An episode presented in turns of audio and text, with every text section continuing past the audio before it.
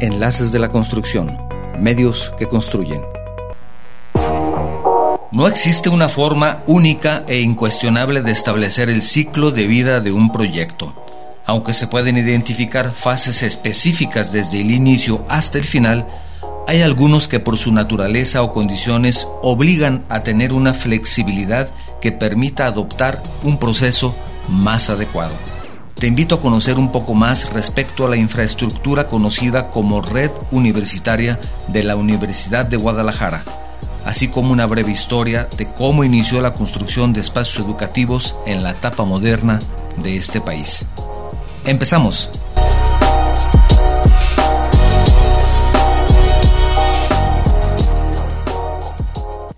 ¿Qué tal? Muy buen día. Bienvenidos a un programa más de Enlaces de la Construcción. Soy tu servidor, Octavio Novoa. Estamos transmitiendo de manera simultánea y en vivo desde nuestro estudio en la ciudad de Guadalajara, Jalisco, en México, para todo el mundo por medio de las plataformas de guanatosfm.net, radio por internet, Facebook Live y también ahora desde la plataforma de YouTube.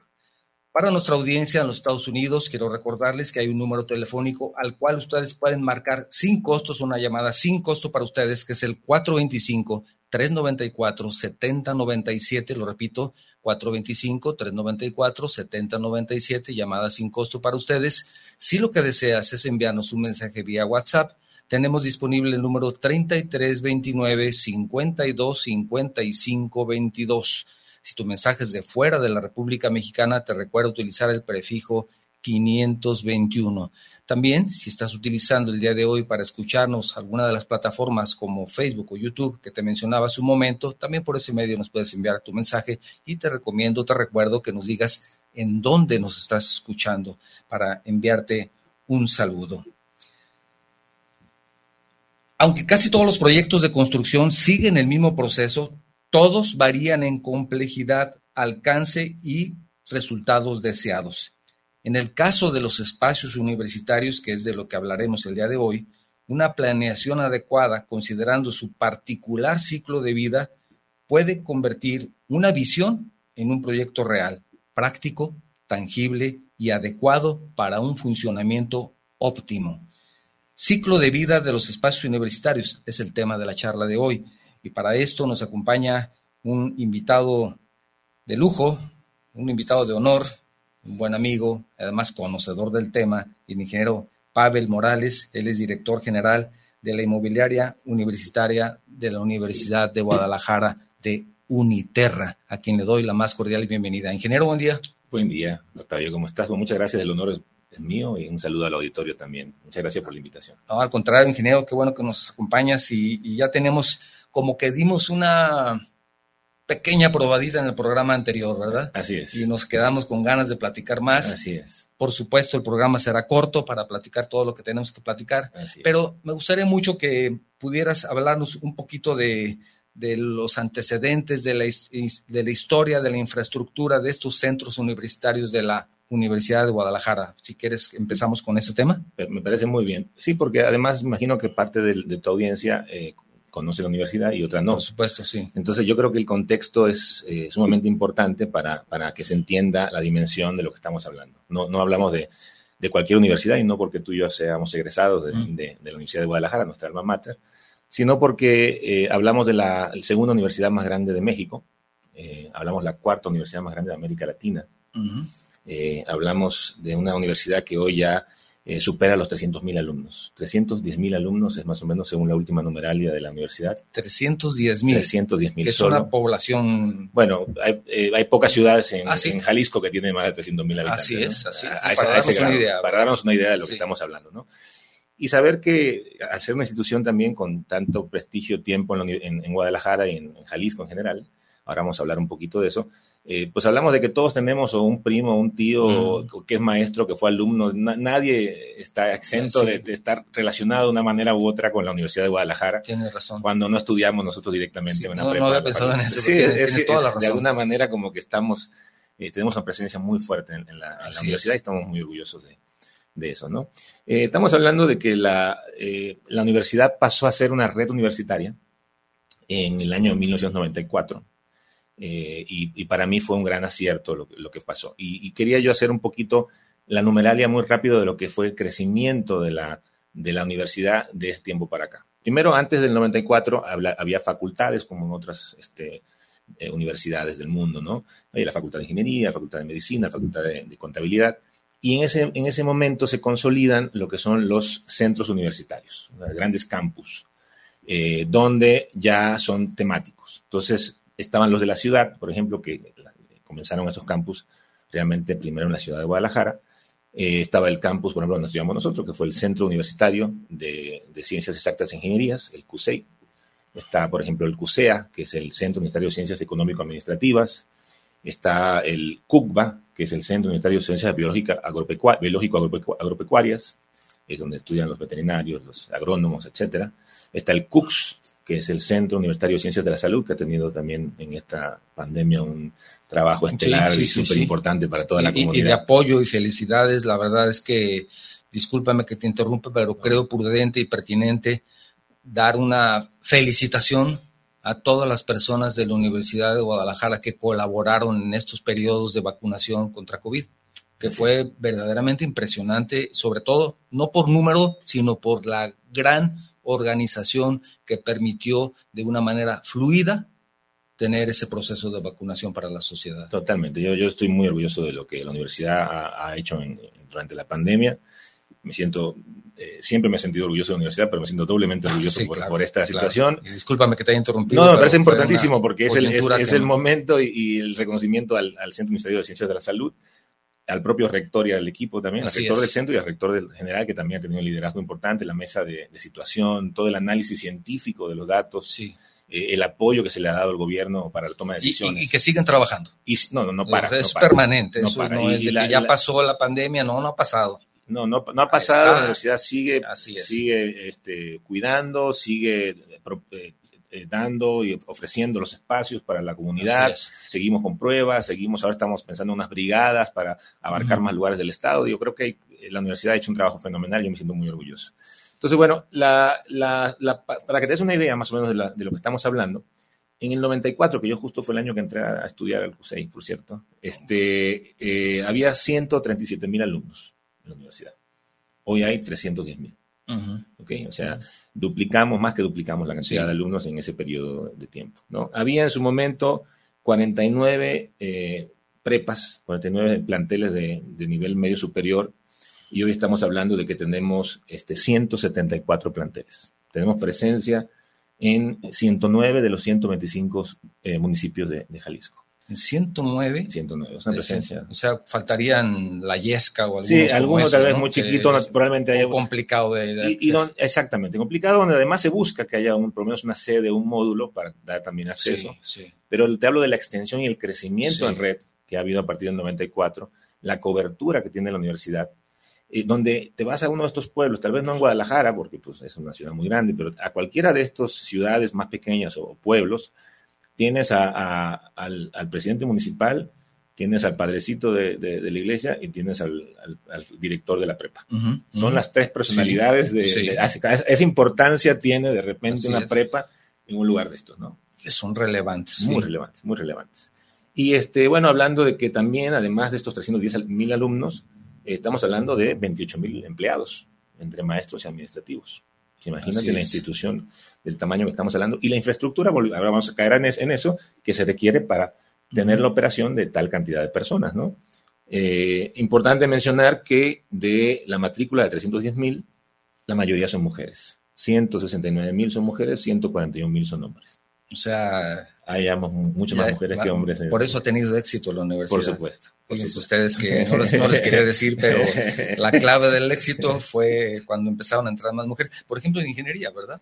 En ingeniería. Yo en el civil, que yo era la facultad de, la extinta facultad de ingeniería, ver a una mujer ahí era muy difícil. Sí, sí, era como... Y no solamente verla, sino difícil para ella, porque yo tenía tres compañeras y solamente terminó la carrera una, ¿no? me pasó algo parecido a mí también. Complicado, complicado. así que... Como bueno, era más frecuente también que carreras como por ejemplo arquitectura eran más del interés de las mujeres. Sin embargo, afortunadamente ahora hay muchas ingenieros también y, que han destacado, bueno, otra vez interrumpiéndote. No te preocupes, es parte del... Un amigo me decía, si yo tengo cuatro currículums de, de ellos, tres son de hombres y uno de mujer, ingenieros, en caso de una hora para residentes que buscaba en ese momento, sí. elimino los otros tres y nada más me quedo con el de la mujer y, nada más contrato a ella. Fíjate cómo ya ahora estamos llegando a una discriminación para los hombres. Bueno, eh, ayer estaba, ayer estuve en el evento en el foro de, la, la, AMPI, la AMPI, la Asociación Mexicana de Profesionales Inmobiliarios. Sí. Ayer fue el foro eh, anual que no se hacía presencial de hace un par de años, obviamente, por eh, obvias razones. Fue un éxito, muy buen foro. Hoy la hay una presidenta de AMPI, y, de su staff, por lo menos la, mitad son mujeres. Y, por eso van a mejorar. Y se notaba el trabajo en equipo. Yo les, les, felicité porque lo que se notaba era el trabajo en equipo, que las mujeres son muy buenas. Sí, sí, sí, Las mujeres son especialmente buenas y hay estudios científicos muy interesantes. no más por estarlo diciendo. No, no, no, no estamos hablando, estamos hablando de estudios científicos que demuestran que donde hay mujeres eh, funcionan mejor los equipos, son más inteligentes los equipos. Luego les platicaré alguna otra anécdota. Y aprovecho este pequeño paréntesis para recordarles el número telefónico para las personas que nos escuchan en los Estados Unidos, telefónico sin costo, 425-394-7097. De esa forma se enlazan directamente a nuestro programa no les cuesta nada, 33 29 52 55 22 y lo que deseas es enviarnos un mensaje vía WhatsApp, 33 29 52 55 22 o por supuesto por las plataformas de YouTube y Facebook. Adelante, ingeniero. Bueno, cerrar nada más esta numeralia diciendo que de centros universitarios, ya no planteles de, prepas, que también son, eh, como te decía, tienen mucha cobertura. Sí. Eh, tenemos 16 a nivel del Estado. Ya son 16 planteles, eh, de los cuales son 6 temáticos, esos que te decía que ingenierías o que ciencias económico-administrativas o que los biológica agropecuarias, el, o el, Centro Universitario de Arte, Arquitectura y Diseño, ahí en, la, calzada. Este, y además tenemos 10 regionales. Y muy interesante este tema, esto es bien interesante porque tiene que ver con la evolución de los centros universitarios. Los regionales permiten, o sea, son los de Puerto Vallarta, Autlán, eh, Ciudad Guzmán, Colotlán, se está extendiendo en todas las, ciudades importantes, más grandes del estado, digamos, este, con mayor población, Ocotlán, etcétera.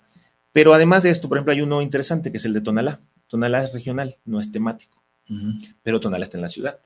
Cutonalá estrictamente está dentro de la zona metropolitana, por más que está en, un lugar lejano, en el periférico, en la parte nueva cerca del aeropuerto, donde todavía no hay tanta población, en el par de kilómetros a la, redonda, está creciendo mucho. Atiende a casi un millón de habitantes de la zona metropolitana, toda la zona oriente. ¿okay? Es un centro sumamente importante. Un millón. Sí, un millón de personas de la zona oriente de, la ciudad eh, pueden tener acceso de alguna manera en Cutonalá a un centro universitario de primer nivel. Sí. Entonces, donde vamos a platicar más del Cutonalá, pero lo que voy es la importancia de que sea regional. ¿Por qué? ¿Por qué esto? Se decidió en su momento que no fuera temático. Significa que tú puedes estudiar en Cutonalá como regional, puedes estudiar todas las carreras. O sea, tiene que ser un poco un, un micromundo de todas las carreras. Tienes medicina, tienes derecho, tienes ingenierías, entonces, de alguna manera, se convierte en un centro muy atractivo. Arquitectura también acaba de, iniciar. Se, convierte en un centro muy atractivo y es ya una tendencia universitaria muy importante. El rector lo tenía como parte de su plataforma a la hora de ser este, candidato a rector, decir que ya había que formar centros eh, multidisciplinarios para que un chavo no tuviera que desplazarse desde el sur. Aunque sean regionales. Eh, no, incluso ya podremos, pueden aparecer unos nuevos centros. Ok. Eh, más bien van a desaparecer los temáticos. Porque pueden ser metropolitanos, pero multidisciplinarios. Sí, porque por ejemplo en el de Vallarta tenemos carreras afines a turismo, por decir algo. No, también, pero también tienen carreras, este, tienen medicina, tienen todas las otras carreras. O sea, es la tendencia, es que tengan las demás especialidades, las demás disciplinas. Porque lo que, lo que pasó es que cuando la ciudad era pequeña, eh, llegar a la Facultad de Arquitectura, por decir algo que está en el extremo literalmente de la ciudad, porque ahí comienza la barranca. Así es. La facultad de... No pusieron más lejos porque no podían cruzar la no podían cruzar la barranca, ¿no? De hecho, los edificios ya, ya ven a la barranca, ¿no?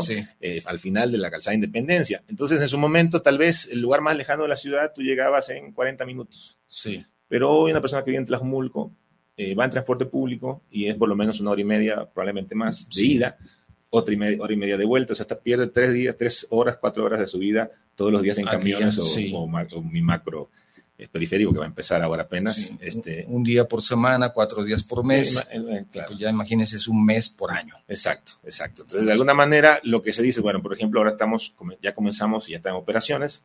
Me da mucho gusto anunciarlo porque fue reciente. el Centro Universitario Tlajumulco.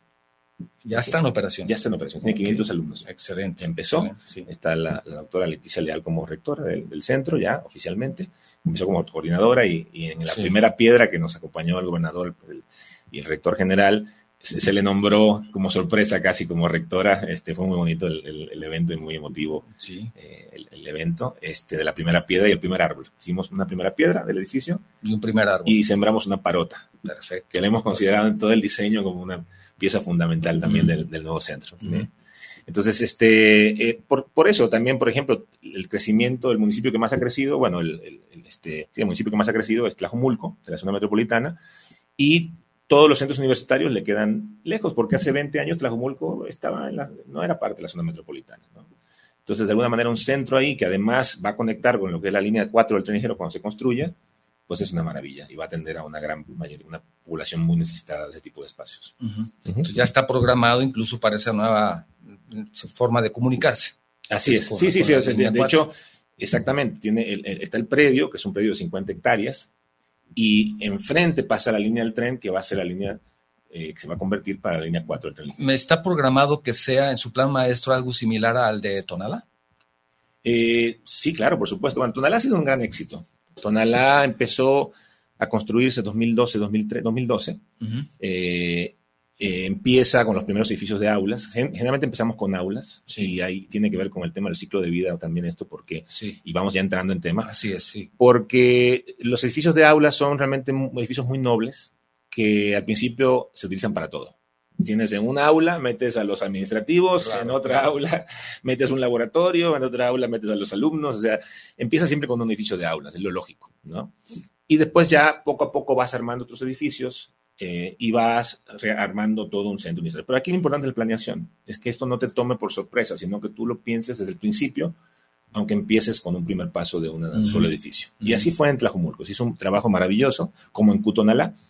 Se hizo un trabajo primero de un comité científico, académico, que determina, por ejemplo, cuáles son las carreras para los cuales ese lugar geográfico, esa parte de la ciudad o esa ciudad tiene vocación. Entonces, de repente, en Tonalá se decide que tiene que haber temas relacionados con la artesanía o con agua y energía, porque tienen dos presas en ese centro universitario. Sí. ¿No? Que te tocó a ti también algo de eso, ¿no? Sí, sí, mi hijo fue, como te decía, del primer titulado de la primera generación de la maestría de agua y energía, justamente en Tonalá. Así es. Entonces, por este eso tuve la oportunidad de visitarlo y ver el desarrollo tan, te decía en alguna charla previa, tan impresionante que cuando yo fui, que él tomó sus clases, empezó en Tonalá después pasó al centro universitario en las primeras aulas, y verlo dos años después, cuando concluye su, su, periodo de, estudio y cuando vamos a, a, su toma de, a su tesis, presentación de tesis y todo eso. Y dos años después, cuando paso por casualidad por ahí y veo que en cinco años, seis años, floreció. Una, evolución. Floreció, casi una evolución impresionante. increíble, increíble. Que lo vayas y dices, aquí es donde vine hace dos años. o sea, no, es el mismo lugar, me equivoqué, ¿verdad? empezamos con siete edificios simultáneos a construir. ahí se empezó con siete edificios. Pero era un estacionamiento que era tierra. Sí, sí, sí. Y difícilmente sabías en dónde ponerte porque había, dónde estacionarte porque había divisiones, recuerdo muy bien, con, cal, ¿no? Sí, sí, sí, sí. pero ya ha estado funcionando. Totalmente. Eso es parte de ese ciclo que estamos hablando de, un centro universitario con sus condiciones particulares, ¿no? Con sus condiciones particulares y con su vocación. Con su vocación además. Sí, sí, sí, sí. Este, en caso de Tonalá, pues tiene una vocación orientada a cosas que se hacen en Tonalá y a, lugares del entorno del centro. Mencionar, por ejemplo, el tema de la planeación. Eso es muy, muy importante, ¿no? Eh, eh, porque no creo que sea ni siquiera tan típico que las instituciones tengan tal nivel de planeación como está, ha llegado a la Universidad de Guadalajara.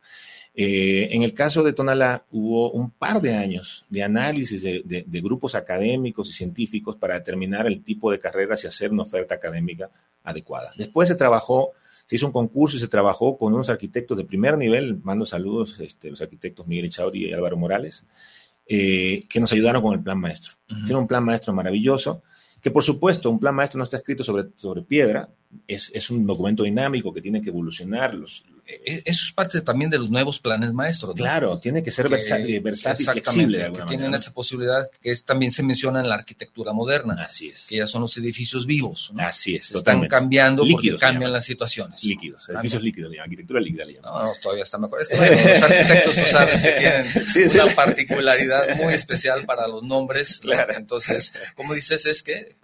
Arquitectura, líquida le llaman. Arquitectura líquida. Aquí tienen mucha de esa cuando llueve. ¿eh? Tienen mucha arquitectura líquida, todas las calles se convierten también. Creo que no se refieren a eso. Ah, perdón, discúlpame. Entonces, este, resulta que se hizo ahí un excelente trabajo de planeación. Después hubo un trabajo de, tropicalización y llevar a cabo ese, ese, plan maestro maravilloso a la realidad de la economía de la universidad, a la realidad de los tiempos, de los procesos, de las etapas, etcétera. Eh, y se trabajó simultáneamente en seis, siete, ocho proyectos ejecutivos. Y al principio se empezó ya a construir eh, cinco, seis, siete proyectos, eh, edificios simultáneamente. ¿Por qué? Porque además ya había 3.000 alumnos. Se, se, fue retrasando, fíjate, interesante eso, se fue retrasando la construcción eh, porque era un tema con que este, estos predios se lo compró el ayuntamiento de, este, de Tonalá al ejido para poder donárselo a la universidad. En, ese lugar se hacían, se, se fabricaban muchos ladrillos, mucho ladrillo. Y hubo siempre alguien de elegido que sí, que no, que no le tocó, que no estuvo de acuerdo. Incluso hay un par de, todavía de, personas allá adentro que en algún momento tendrá que hacer algo porque están dentro del centro universitario con sus casas y fabricando ladrillos todavía. Pero es un tema que tiene, por supuesto, la oficina del abogado general. Claro. Pero a lo que voy es que eh, literal pasó el tema de que se trató de hacer estudios topográficos y no permitieron los ejidatarios. El ingreso. Fue hasta con violencia, incluso fue situaciones muy, muy difíciles, ¿no? Porque son zonas, la, la, gente, la misma gente no confía a veces eh, en, lo que está pasando o no están de acuerdo o alguna parte pequeña no está de acuerdo y la mayoría sí. Y sí pasa, hay un tema de gestión y de socialización y comunicación muy, muy importante en todos estos casos.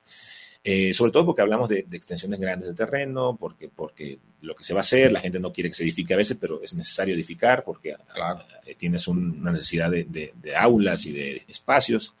Total, se logró entrar. Entonces, eh, interesante, se hace el plan maestro y el plan maestro se hizo sobre una mesa de billar. ¿Qué significa esto? No había topografía, pero había que trabajar en el plan maestro. Entonces resulta que pues asumimos que es plano. Bueno, llegamos, después hacemos topografía y pues no es plano. No. tiene, tiene, tiene, pendientes, tiene agua, tiene, bueno, hay que, hubo que ajustar plan maestro, tuvo que ajustar los, los diseños de los edificios ya con, con, más información más, más precisa, por supuesto, pero bueno, se, se, fue construyendo todo y ya, y se logró.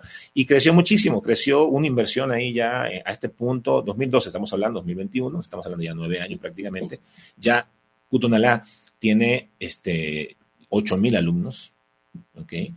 Eh, va a tener 15.000, tiene, tiene tamaño de 15.000, se sigue creciendo, Tonalá tiene todavía espacio para crecer. En el plan maestro están consideradas las siguientes etapas de diseño. este, eh, se considera incluso un área de 4 hectáreas para donarla para la construcción futura de un hospital civil de Oriente. Donde, donde, hoy se construye el Hospital Civil de Oriente. Lo dona Utonalá, la universidad, lo dona a, este, a, a, la, a la, OPD Hospitales Civiles para que ahí construya su hospital civil. Justo pegado a la zona médica de salud, ciencias de la salud, del Cutonala. Oh, Entonces, eso es planeación, eso es pensar a futuro. Esa, vinculación. Esa vinculación que permite que hoy ese hospital pueda en el futuro, cuando se termine de construir, que por supuesto que repito, vamos por los dos, estamos totalmente a favor del hospital civil, es muy importante, va a tener a esa misma millón de personas de la población de Oriente de la zona metropolitana. Si me permites, quiero recordar el número telefónico para las personas que nos escuchan en los Estados Unidos y quieren enviar un mensaje también. El, bueno, el mensaje será por vía WhatsApp, pero ustedes pueden marcar 425-394-7097. Es una llamada sin costo para ustedes, se ligan de manera directa a nuestro programa. Y si desean enviarnos un mensaje al 3329 52 55 22, mensaje de WhatsApp 3329 52 55 22 prefijo 521 en caso de que tu mensaje sea de fuera de la República Mexicana. También tenemos disponibles las plataformas de Facebook y YouTube para que nos puedas enviar un mensaje si así lo deseas. Te invito a que nos digas en dónde te encuentras, de dónde nos envías el mensaje y también te invito en este momento para que veas un corto video de una sección nueva que le llamamos Grandes Obras del Mundo te invito a que lo escuches y lo veas si estás en Facebook en este momento. Gracias, productor. Vamos adelante con el video.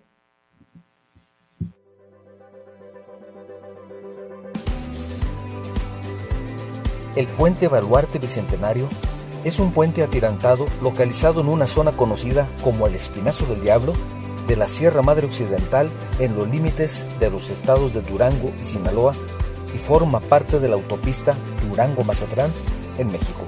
Es un puente con cuatro carriles, una longitud de 1124 metros, un vano atirantado de 520 metros y una altura sobre el río Baluarte de 403 metros. Fue de 2012 a 2016 el puente atirantado más alto del mundo, por lo que recibió el récord Guinness. Actualmente es el quinto puente más grande de Latinoamérica y el número 23 en el mundo. Enlaces de la construcción, medios que construyen.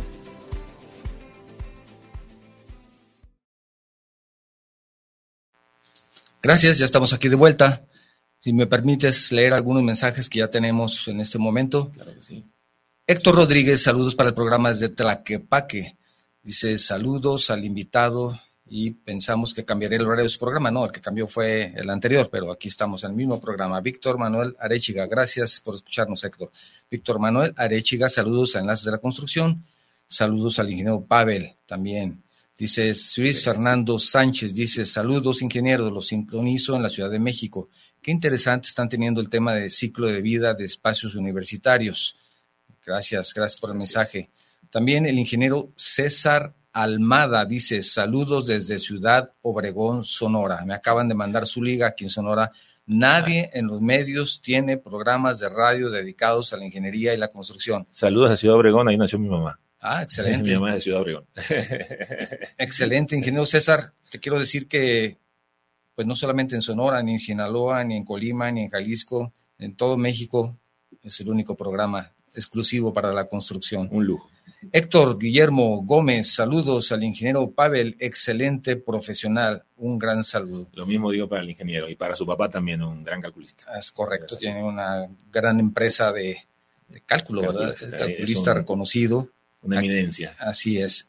También te manda un saludo la ingeniera Lorena Limón, muchísimas gracias, ingeniera, también. El ingeniero Luis Cárdenas te manda un saludo. El ingeniero Pedro Galván de el departamento de laboratorio de análisis de suelos en, la Universidad Autónoma. También te mando un saludo. la ingeniera Carolina Piña, saludos a los colegas desde San Juan de Abajo, en Nayarit. Por colegas en jarreteaderas, me di cuenta de que los ingenieros también podemos estar en los medios de comunicación. Por supuesto, Carolina, si estás interesada en participar en el programa con algún tema en particular o conoces a alguien que esté interesado, también, por supuesto, estamos abiertos a, que nos acompañen. También en este momento, bueno, creo que Luis Cárdenas, también, ingeniero Luis Cárdenas, también te mando un saludo. Y ya si llegan, me pasan más mensajes, seguiremos leyéndolos. Y pues, todo esto es muy importante, sobre todo tener la, oportunidad de, digamos, se habla de la planeación siempre en cualquier obra, y más una obra de interés, de importancia, es importante, por supuesto, desde una vivienda pequeña. Es importante la planeación. Por supuesto, un hospital, por supuesto, un centro universitario que tiene características muy particulares. Así es. Pasó la prueba del ácido ahora del nuevo centro universitario de Tonalá, ahora con este problema del COVID. Yo, yo, creo que... Nadie pensaba en eso. Yo creo que... Pero ¿cómo viste tú esta... ¿Va a cambiar la forma de pensar, de planear esos nuevos centros universitarios? Va a cambiar. Yo creo que Tonalá todavía no alcanzó. Te digo, porque es muy interesante la pregunta. ¿eh? Hasta eh, es muy claro, nosotros eh, nos tocó hacer proyectos hace poco de un edificio que tiene una fachada de cristal en un centro universitario. Sí. Y el proyecto estaba ya muy avanzado cuando empezó la pandemia y nos agarró en medio de la pandemia. ¿Qué hicimos? Revisamos el proyecto y añadimos un montón de, de era una fachada de cristal de norte y sur y le añadimos un montón de ventanas. Una cosa tan básica. Era un proyecto que no tenía ventanas. El proyecto estaba diseñado prácticamente para tener puro aire acondicionado, ventilación mecánica, digamos, ni siquiera aire acondicionado, porque para poder ingresar oxígeno había que estar este, haciendo de, manera mecánica activa. eh, con gasto de energía, este, porque de repente es un poquito más caro, de repente tal vez no es tan bonito eh, el hecho de que pongamos ventanas, pero ese edificio alcanzamos a cambiarlo. Un edificio que se, terminó de construir un par de años antes es un edificio que no tiene ventanas. Y eso pasa mucho, ¿no? Nada más en la, red universitaria. Muy interesante el tema, y para allá iba exactamente ahorita. O creo que cae la pregunta como que ni mandada a hacer. Eh, los edificios que usamos en la universidad siguen siendo todavía por una razón muy interesante, edificios de mucha historia en la, en la, infraestructura de educación pública en, México. ¿okay? Son edificios los famosos CAPSE, CAPESE, eh, y bueno, posteriormente INIFER. Voy a hablar un poquito también de eso, que me parece súpermente importante.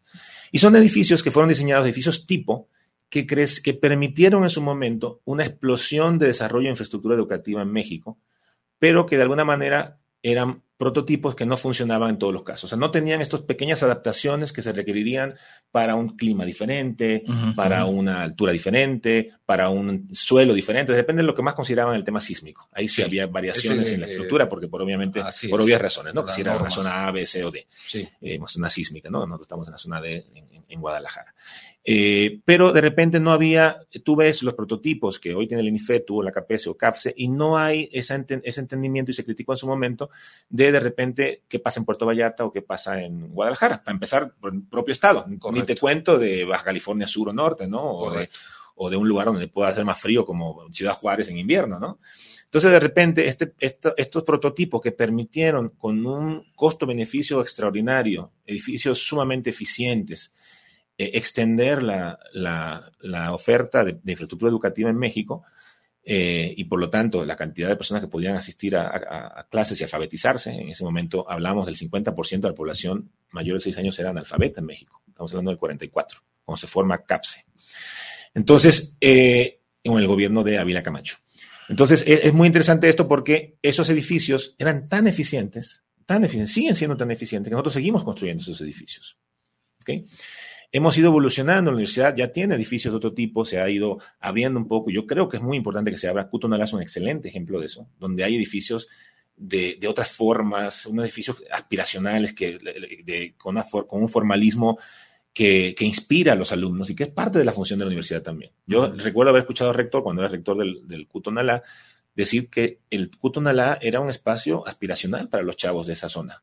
Para ellos, para muchos de ellos, era el lugar más bonito en el que habían ido en su vida y ahí podían pasar ocho horas de su vida todos los días. Y para, ello, para él era importantísimo eso. Eso también es muy importante. Sí. Porque si tú vas a un centro universitario, antes facultad de ingeniería, en donde tenías algún espacio de un par de horas, no sabes qué hacer. No, no, no. Te sentías, por lo menos yo, pues como león enjaulado. Sí. No sabes a dónde ir o qué ver no ves más que el otro edificio. Bueno, lo hacíamos en la Facultad de Química, donde había ah, chavos. bueno, migrar hacia la Facultad de Química, que era un pasillo muy grande en donde podías llegar al paraíso, perdón, a la, Facultad de, química. Y entonces tener la oportunidad ahora de salir a un espacio abierto. Exactamente. Ha cambiado completamente la percepción y la concepción de un edificio, ¿verdad? Totalmente. Pero si tú te fijas, Cutonala sí se hicieron modificaciones. Sí a los, a los edificios. La idea fue sí innovar un poco. Tal vez no habíamos previsto. Ah, se les alcanzó. bueno, más, eso, ventilación. Eso nadie. Claro, eso nadie. Pues, eso voy. Pero ya eh, eh, cualquier proyecto tiene que tomar en cuenta eso. Ahora sí es muy importante. A partir de todo esto que está pasando, la ventilación natural, la iluminación natural, todo ese, ese, tipo, ese tipo de cosas. ¿no? Detalles, por ejemplo, ingeniero, en el interior de un aula. El no tener, por ejemplo, esquinas en los muros, sino tener muros con, eh, ¿cómo le llaman? no boleados, sino sí. Eh, Eso, por ejemplo, en, los, laboratorios de medicina. Eso son los laboratorios, pero ahora se puede usar en un aula que no cuesta más, verdaderamente, hacer eso, unos pesos, la diferencia, pero tiene la oportunidad de sanitizar de una manera más efectiva. Así es. Por ejemplo, ese pequeño detalle puede ser importante considerarlo. Así es. En un proyecto nuevo. Sí. Y eso permite también, en caso de una contingencia que tengan que sanear esa zona, lo hace muy rápido, evitan que en las esquinas, como en los hospitales, tengas algún contagio, ¿no? Me parece o sea, ese tipo de ideas son las que ahora son bienvenidas y tenemos que analizarlas, ponerlas sobre la mesa y ver cómo incorporamos todos estos elementos de diseño en los nuevos edificios. Se viene una nueva época donde tenemos que repensar los edificios. La iluminación natural que no, que no involucre una, una, ganancia térmica inadecuada. Ventilación. Ventilación va a ser fundamental. ¿Tú consideras que en las aulas tipo que en este momento se construyen se pudiera tal vez quitar un muro y desplazar un poco la, la losa, la losa de piso y la losa de techo para tener un área abierta en ese lugar que no implique que entre la lluvia, pero que sí implique, por ejemplo, que abra la ventana del otro lado y tengas una ventilación cruzada de una manera más efectiva con una también pequeña inversión? ¿Consideras que pudiera ser algo así? Por ahí en, va. En, lo ya construido.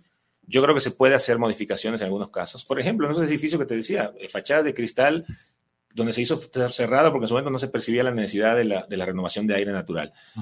Hacer unos cambios en esos edificios. Vamos a cambiar unos paneles por ventanas, ¿sí me entiendes? ¿No? O de repente en esos aulas ya existentes, como dices tú, de repente eh, cambiar algunos muros, que tal vez no sean, por supuesto, no sean estructurales, cambiar cancelería. Pero ahí casi todos los muros son muros tapón. Así es. O sea, tiene la estructura que es un marco perfectamente bien establecido, puedes quitar esa parte y no pasa nada. Así es. Estructuralmente hablando. Exactamente. Fíjate que cuando estudiamos en el museo, mucho de lo que estamos haciendo ahorita y que aprendimos de sustentabilidad. Ah, es, de lo del museo. Salió del museo. Entonces, en, por ejemplo, en el museo involucramos a ingenieros que nos hacían lo que se llaman los CFDs, eran los Computer Fluid Dynamics. O sea, eran dinámicas este, computacionales de, fluidos para entender cómo funcionaba el aire. Entonces decían, si tú abres aquí y cierras aquí, hay esta presión de aire. Si aquí abres un poquito más, pasa esto. Si aquí lo cierras, aquí en realidad tú piensas que tienes aire, pero no hay circulación porque no es, no es cruzada. Sí. Nos, demostraron la diferencia gigantesca que había entre una ventana o una ventilación cruzada. Esto, esto va a impactar de tal forma, me refiero a la pandemia, como impactó, por ejemplo, en los hospitales en donde antes eran espacios cerrados, donde no querían que pasara el aire, y después llega el hospital civil y hay espacios abiertos en donde, digo, estamos hablando de Fray Antonio Alcalde, estamos hablando donde abren los espacios de los hospitales, porque precisamente en Europa hubo grandísimos problemas de contagios por tenerlos tan cerrados, ¿no? Así es. Entonces, ¿crees que también esto va a influir, tal vez no a tal grado, pero sí, o está influyendo en sus nuevos centros universitarios, los que están en planeación en este Totalmente. Eso ya estamos, es, es la, discusión del día de hoy cómo los cambiamos, etcétera. Importante mencionar algo. Yo quería comentar una anécdota que en la investigación tratando de documentar un poco más para el programa, surgió que me parece interesantísimo. Eh, hay un personaje que apareció, que yo tengo una anécdota personal además con él, que quiero contar rápido, y tiene que ver con estos edificios tipo, tiene que ver con CAPSE. Eh, tiene que ver con, me tocó ir en el 98 por cuestiones del destino a un congreso de, internacional de eh, reconocimiento de patrones en el Politécnico Nacional, en el IPN. era en Zacatenco en la, sede de Zacatenco del, Instituto Politécnico Nacional. Y me dijeron que fuera al auditorio Jaime Torres Bodet. Hay una avenida Jaime Torres Bodet aquí en Guadalajara, hay pocas calles, más conocido en la Ciudad de México porque, entre otras cosas, él fue el que impulsó la creación de la unidad Zacatenco del Instituto Politécnico Nacional, que creo que es la más grande. Hoy está, ahí está el CIMBESTAB, hoy está la CIME, es muy, muy grande esa, esa, instalación. Llegué, y como llegaba, era muy joven y no sabía, llegué y pregunté, bueno, ¿dónde está el, dónde está el auditorio Torre, Jaime Torres Bodet? A un estudiante me miró con cara de no sé qué es eso y pues no supo. Seguí preguntando dónde está el, segundo estudiante, dónde está el auditorio Jaime Torres Bodet y no sabía. Al tercero, por suerte, dice, ah, dice, el queso. Pues no sé, el ah, sí, sí, se llama, aquí le decimos el queso. Es aquí, te vas por acá, por acá. Llegué y efectivamente es, es un centro cultural que el auditorio principal tiene forma como de queso. Es como un triangulito, eh, como un redondo, pero como el triangulito de un queso, un pedacito de queso. Dicen el queso. Recuerde, ahí quedó Jaime Torres Bodet, ¿por qué? Bueno, resulta que él fue el que eh, inició esto. Pero el personaje ayer me puse a leer un poquito y es interesantísimo. Parece que vale la pena mencionarlo. Es un, realmente un mexicano notable, un mexicano ilustre. la persona, este, el, cuate este, Jaime Torres Bodet, es un escritor, narrador, poeta del mayor nivel. Nacido en la Ciudad de México en 1902, eh, de padre barcelonés y madre peruana con origen francés. El cuate eh, es diplomático, eh, va como diplomático a España, París, lo agarra la invasión nazi de Bélgica y tiene que regresarse. Buenos Aires estuvo también. después fue secretario de Educación con Ávila Camacho en el 43, entra como secretario de Educación. Y él plantea la necesidad de un gran plan de crecimiento en la infraestructura educativa en México y crea CAPSE, y crea también, a través de un congreso que él impulsa, el Sindicato Nacional de Trabajadores de la Educación. ¿okay? O sea, con, él, con, él comienza. Y comienza este gran programa donde él planteaba que ese 50% de la población mayor de 6 años tenía que tener espacios para, para, alfabetizarse, además de las primarias, secundarias. Entonces fue el primer gran programa. Hablaba de construcción de creo que 30.000 aulas, 30.000 espacios educativos, una cosa así. Arrancan además proponiendo estos prototipos para optimizar los recursos en la construcción de esas aulas con CAPSE, que después pasa a ser CAPES. Bueno, el, eh, Jaime Torres después sale y, se, y se, se, va a través del servicio diplomático, es, es, director de la UNESCO a nivel internacional. Después vuelve como secretario de Educación con López Mateos en el, en el 50 y pico y lanza un programa de 11 años de construcción masiva de escuelas en todo el país, de todo tipo de nivel. O sea, mucho de lo que es la infraestructura educativa se la debemos a Jaime Torres Bodet. Eh, además de ser un nombre universal, porque el tipo, era escritor, poeta, cuentista, era diplomático, era, impulsó la creación del Museo de Antropología, del Museo de Arte Moderno, del, del, IPN. Visionario. un visionario absoluto. Sí. Como, como cosa curiosa y anécdota triste, eh, tiene cáncer por 16 años y no muere de cáncer, se suicida a los, a los 72 años en su casa. Eh, funerales de honor de, Estado en Bellas Artes y lo entierran en la rotonda de los hombres ilustres, de las personas ilustres en la Ciudad de México. un personaje me parece fundamental cuando te das cuenta que estuvo atrás de todos los grandes proyectos de esa gran época de expansión de infraestructura en México. Excelente mencionarlo. Y si me permites, aprovecho esta pequeña pausa también para leer algunos mensajes que tenemos. Me parece que ya tenemos algunos más que no quisiera que se quedaran aquí. Digamos que tenemos a... Ya tenemos Víctor Manuel Capetillo, saludos desde Ciudad Acuña, Coahuila, dice saludos Enlace de la Construcción, soy ingeniero acá en Eagle Pass, en Texas. Y estos temas no tienen fin. Tiene toda la razón, ingeniero Víctor, no tienen fin. Verdaderamente estamos con uno y con otro y nos alcanza el tiempo, ¿verdad? Luis Gerardo Cárdenas también te mando un saludo. Dice, agradezco que nos transmiten información importante del sector de la construcción. Gracias, ingeniero Raúl Martínez. También dice, saludos, ingeniero Pavel. Excelente programa. Y quiero hacerles una invitación para un evento que va a haber aquí en la ciudad de Guadalajara, que es un evento sobre Lean Construction que se va a llevar a cabo el 9, 10 y 11 de noviembre en el Hotel Riu. Es, es una invitación que queremos hacerles y para esto tenemos esta brevísima cápsula para que la conozcan. Hola, ¿qué tal? Soy Andrés Oppenheimer. Los invito a la conferencia de Lean Construction el 9, 10 y 11 de noviembre en Guadalajara. Les voy a hablar sobre el futuro del trabajo, la competitividad de México y de América Latina y los desafíos que enfrenta la industria de la construcción. El 9, 10 y 11 de noviembre, Lean Construction en Guadalajara.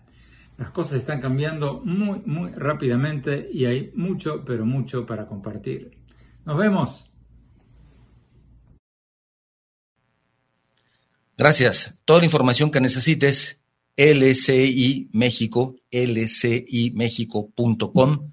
Ahí encuentras el programa, ahí encuentras absolutamente todo lo que necesites o por medio de nosotros, si quieres información, con todo gusto pasamos la información también o te comunicamos con quien sea pertinente si es de tu interés. Ingeniero, nos quedan algunos minutos y me gustaría que si tienes algo que quieras destacar, que quieras comentarnos, podamos cerrar con eso en el programa, ingeniero. Claro que sí. Bueno, eh, tratar de aterrizar en ciclo de vida. Sí, sí, sí, bueno, poco, aunque todo tiene que ver, en realidad, claro. hemos hablado poco. Decir que, que hay una, una metodología que es el análisis de ciclo de vida, ACB le llaman, este, que permite precisamente la identificación, medición eh, y evaluación de los impactos potenciales que tienen eh, la fabricación de algún producto o servicio. Esto es de manera general, por supuesto. Eh, son parte de las normas ISO 9000, este, 4004 y 14044. Este, por eso lo menciono como un marco de referencia estándar, de alguna manera.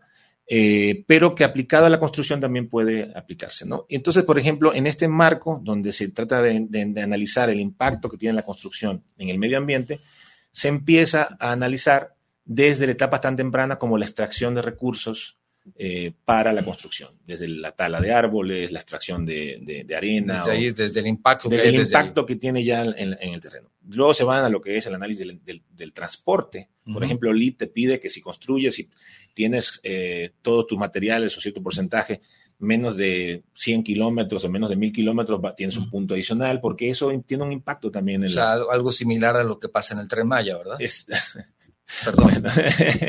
por cierto, hablando, hablando de...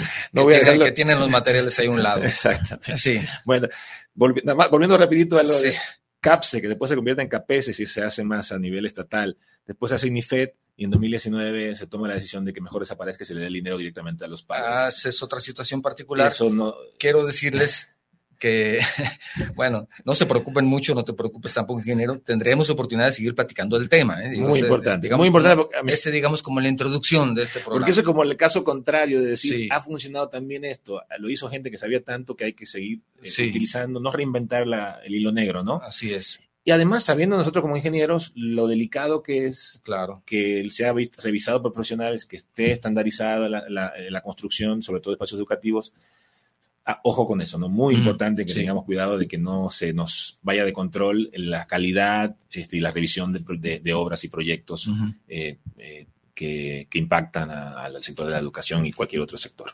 ¿ok? Después pasamos entonces a lo que es propiamente la construcción del edificio. Y ahí están los procesos de, de planeación, de, de proyecto ejecutivo, proyectos conceptuales, la propia construcción, etcétera.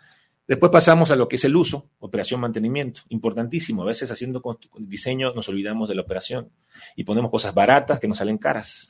Porque de repente no meter alguna solución que permita de repente que no entre una iluminación directa o que, que, genere calor, entonces obliga a que tengas un aire acondicionado. Y el gasto económico posterior, o sea, es un retorno a la inversión que se paga en pocos años, el poder meter alguna pérgola, algún louver, alguna cosa adicional que una fachada. O, tal vez elementos tan sencillos como las bancas, sí, por ejemplo. Sí, claro.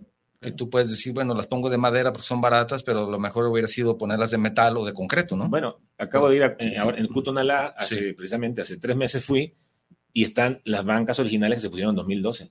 Todas funcionan, ninguna rota, todas de concreto. Ellos compraron incluso el molde y cada vez que necesitan, hacen, hacen bancas. Están todas ahí. Entonces, eso también es, exactamente lo que estás eh, diciendo. Es algo que tú puedes decir, esto funcionó. Funcionó perfectamente. Lo puedes utilizar. Lo estamos haciendo en Tlajomulco. Claro, están usando en Tlajomulco. Exactamente. Pues es los aprendizajes que va diciendo, esto funcionó muy bien, es un poquito más caro, pero te... Lo mismo, por ejemplo, pusimos unas puertas de sólido fenólico. En, me acuerdo, fue una discusión en su momento en Cutonala. Eran caras, eran caras, un poquito más pesadas, muy robustas, muy bonitas, de colores pero nos, nos criticaron que eran un poquito caras. En los siguientes módulos de aula pusimos unas un poquito más baratas, ¿no? Fuimos hace cuatro meses, las de sólido fenólico están como el primer día. Todas funcionan, todas también.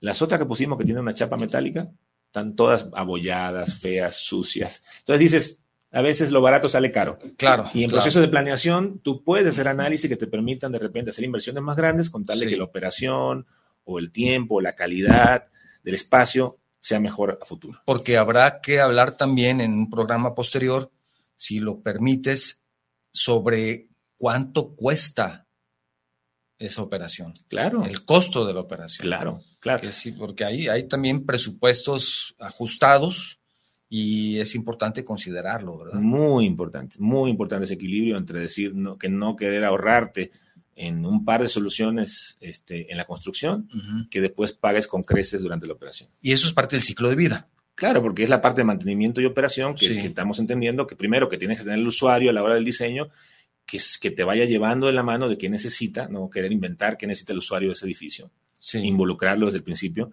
saber lo que va a necesitar. Por cierto, aprovecho para mandar un saludo a todos los coordinadores de servicios generales de la red universitaria y a sus equipos que hacen un trabajo extraordinario. Que, que hablar, que hablar con ellos también. En Sería maravilloso. evento podemos, de, mantenimiento de infraestructura educativa, que es otro tema. Por supuesto. Entonces ya de repente tú ves que en nuestras reuniones de planeación de planes maestros nos aseguramos de invitar a los coordinadores, porque ellos son los que, los que conviven después con sus con esos quiero, quiero aprovechar en este momento que hablamos de esto y de que me he mencionado que tendremos la oportunidad de seguir charlando de este tema y de algunos otros, en donde eh, quiero mencionar que el ingeniero Pavel ha, aceptado y le agradezco muchísimo que de manera frecuente estemos hablando de temas relacionados con la construcción, pero relacionados con la infraestructura de la universidad. Entonces, quiero agradecer mucho que, que nos den esa facilidad de charlar con ustedes, que son los especialistas que lo llevan en la mano porque están al día, al día con esto,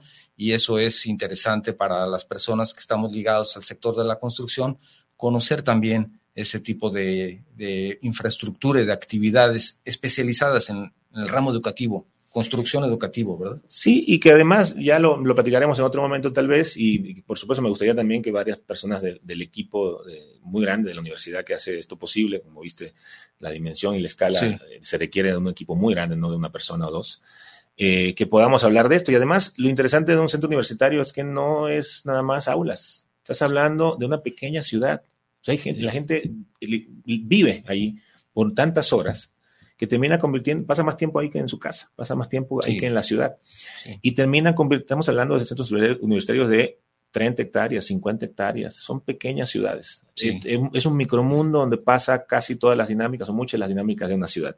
Entonces, de alguna manera, eh, no es una, nada más hablar de aulas. Claro, es claro, no. De, un montón de espacios. E, eso se puede pensar de manera equivocada. Sí. Si un centro universitario, pues que son aulas, salones, como le decimos también, y ya. ¿no? salones para y, y, listo, ¿no? Y bueno, quiero recordar que precisamente, incluso ahora para mantenimiento, como dices, ya se buscan áreas específicas para que tengan mantenimiento, digamos, mm, donde guardar las escobas, ¿no? sí, sí, sí, Antes era en el último cuartito, en el pedacito que sobraba por ahí. Así ah, es. Eso déjenlo para el conserje. Ahora ya no es así. No, no. Los maestros también tienen un espacio adecuado. Claro. Las oficinas, todo lo que es la cuestión administrativa. Totalmente. Que es, es, diferente a, como la concepción que se tenía antes. Totalmente diferente. Y además está cambiando la educación en el mundo. O sea, por ejemplo, ahora aparecen edificios de tutorías. Sí. Que son edificios que, que lo que incentivan es que tenga un lugar para investigar el maestro y además para que lleguen los alumnos con él de uno a uno. Hacer esa transmisión de conocimiento de uno a uno o de grupos pequeños, no el aula en la cátedra, sino llegar el uno a uno con los maestros. Entonces son espacios específicos de cubículos de otra naturaleza donde hay ese tipo de interacción. Son esos espacios, ya decíamos al principio, y hay que también abundar al respecto en un programa posterior, medios de transporte.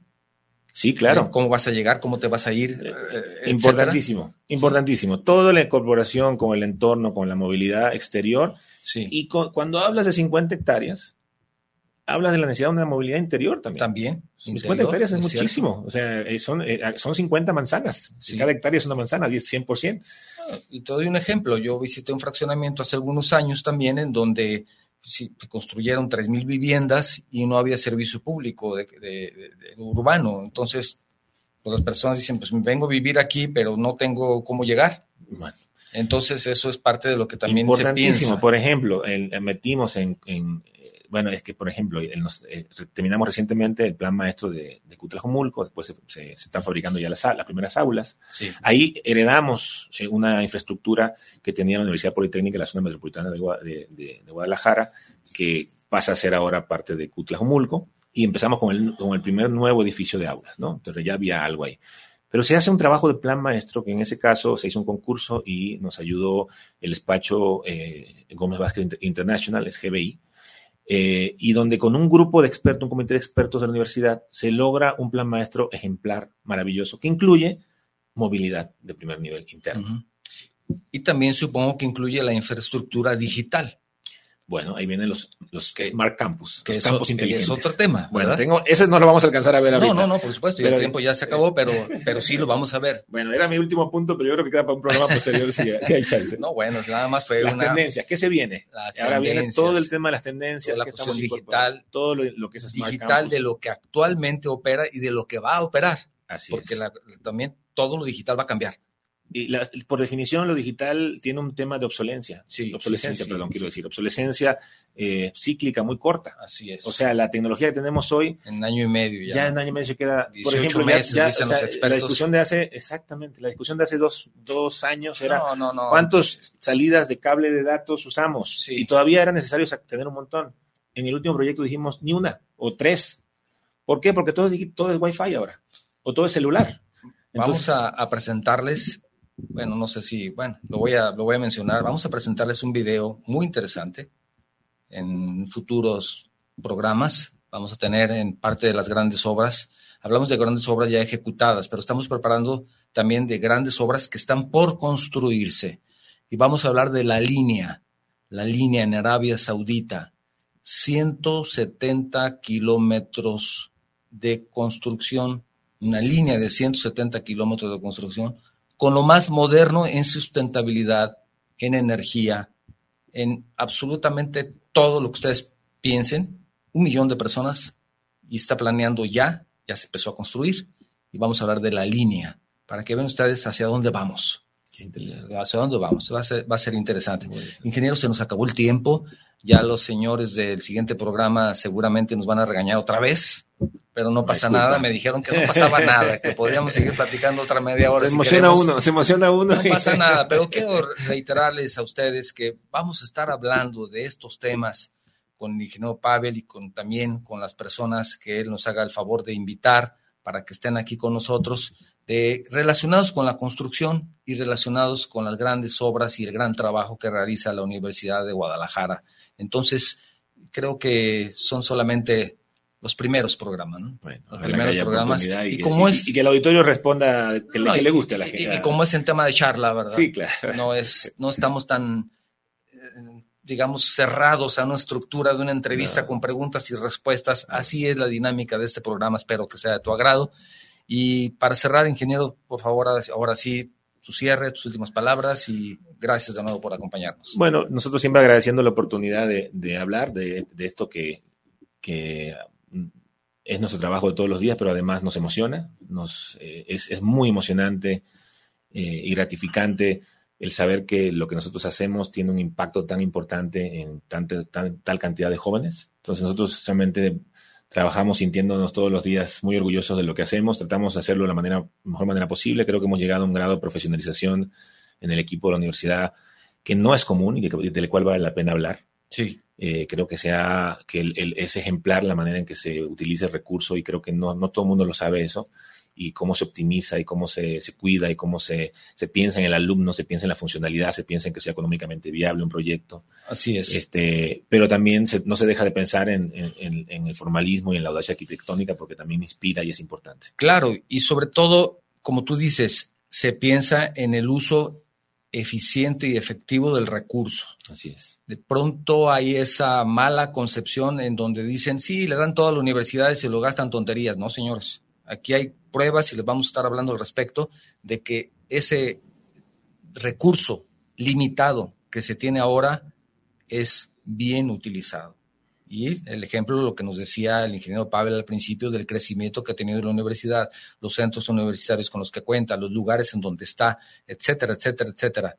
Entonces, eso no ha costado un peso y además de eso, por supuesto que es dinero bien canalizado, pero además de eso, todas las personas que están detrás de ese gran trabajo, ¿eh? los profesionistas que están respaldando esto, no solo de la universidad, porque la universidad también acude a profesionistas, a despachos de arquitectos externos que son expertos en su tema y que ellos llegan a enriquecer lo que ustedes quieren hacer. Así es. Como es el caso de, de Echauri, por ejemplo, que le mandamos un saludo, en donde él tiene la culpa de también de algunas otras obras aquí en Guadalajara, emblemáticas. La culpa, este, muy positiva culpa. Sí, bueno, es que me decía en alguna ocasión que los criticaban duramente, pero mira, ahí tenemos iconos como el puente atirantado, que ahora es un icono de la ciudad y que es gracias también a la visión de, Álvaro Morales y Miguel Chávez. Es correcto, sin duda. Es correcto. que aprovechamos para darles un, enviarles un saludo si es que nos están escuchando. Lo más probable es que no, pero algún día a lo mejor, algún día a lo mejor. puede sorprender. Sí. Muchísimas gracias. Tengo un último mensaje que me gustaría compartir contigo y que me parece interesante. Dice Octavio, buen tema y sobre todo dice conocer algunos datos históricos de la educación, como lo fueron los datos del secretario Torres Bodet. Felicitación al ingeniero Pavel. Esto es un mensaje del ingeniero Luis Alejandro González al CRK. Dice, ojalá puedas, también dice, ojalá puedas dar más datos de la presentación de Oppenheimer. Bueno, la presentación de Oppenheimer es con la que cierra el Congreso LIN, digamos que es la, última charla y ha, sido, según me han platicado, un, fue un trabajo muy interesante e intenso tener la oportunidad de invitarlo y de que asistiera, porque son personas que tienen agendas muy cerradas, pero él cierra el Congreso LIN entonces es importante que si estás interesado en estos temas o quieres conocer más del Congreso o de Lean Construction, pues por supuesto estés pendiente de este gran evento. Ingeniero, muchísimas gracias. A ti, Octavio, estamos siempre muy contentos de participar. Gracias a todos ustedes. Esto fue Enlaces de la Construcción, medios que construyen. Nos vemos. Gracias. Esto fue Enlaces de la Construcción, medios que construyen.